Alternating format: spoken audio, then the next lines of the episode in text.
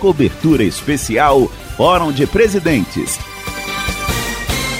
Olá, ouvintes da Rádio ADM. Nós interrompemos a programação para divulgar informações do Fórum dos Presidentes que ocorre nesta quinta-feira em Brasília. E com a gente está o vice-presidente do Conselho Federal de Administração que está conduzindo os trabalhos.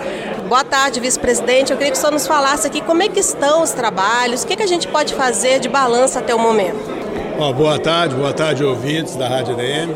Essa é a primeira reunião de 2024, onde estão aqui os 27 presidentes né, de, dos estados brasileiros e os conselheiros federais que tiveram reunião na segunda, terça e quarta e estão participando hoje também de, dessa reunião.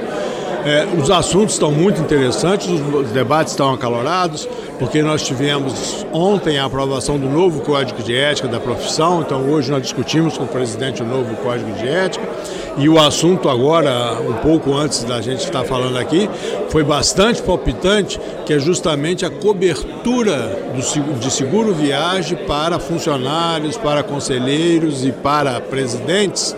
Uh, como uma forma de se assegurar para o local que ele vai e que muitas vezes o próprio plano de saúde deles não cobre ah, fora do, do, do, domicílio. Então essa foi uma discussão forte que de, dependemos ainda de pesquisar um pouco mais e de conversar principalmente com os órgãos de controle do governo, como somos autarquia, para verificar como podemos atender a essa preocupação. Por aqui também várias apresentações, na verdade, apresentações pontuais de conselhos regionais de administração que estão com projetos bem-sucedidos, que é o caso do CRA de Minas Gerais e também do Amazonas.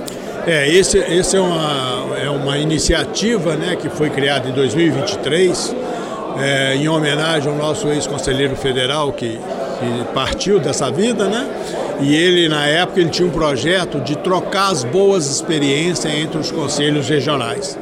E aí, com a partida dele, nós fizemos uma proposta de criar esse momento, uma hora de discussão sobre as boas práticas dentro do, do sistema entre os 27 conselhos e demos o nome dele a esse momento, que chamou o Momento Hércules Falcão. E hoje, aqui na, na, na, apresentação desses melhores, dessas melhores práticas, o Conselho do Amazonas mostrou como ele cresceu mais de 160% a partir de 2023, 23, 24 é um crescimento acima de 60%, com ações mais objetivas, mais focadas na cobrança, na, na, no recebimento das anuidades, na comunicação com os profissionais. E também tivemos a apresentação do Conselho de Minas mostrando algumas inovações que eles implementaram em Minas Gerais e que reduziu o custo significativamente o custo do Conselho. Como exemplo, adotar o AR digital, a produção de carteira independente, não comprar máquina, sim produzir a carteira independentemente, e a contratação do Banco do Brasil para fazer cobrança da inadimplência, inclusive com autorização do Tribunal de Contas da União.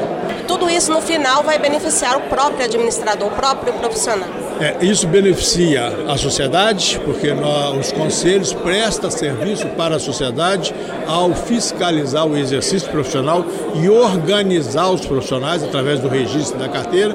Isso beneficia o profissional de administração, porque se conseguimos reduzir custos, se conseguimos melhorar o resultado financeiro, isso tende a refletir lá na anuidade. Muito obrigada. Por nada. Um abraço, muito obrigado à Rádio. Ouvimos então o vice-presidente do CFA, Gilmar Camargo, direto do Fórum dos Presidentes em Brasília, que reúne presidentes de todos os CRAs do país. Encontro que prossegue até essa sexta-feira. E você segue com a programação da Rádio ADM.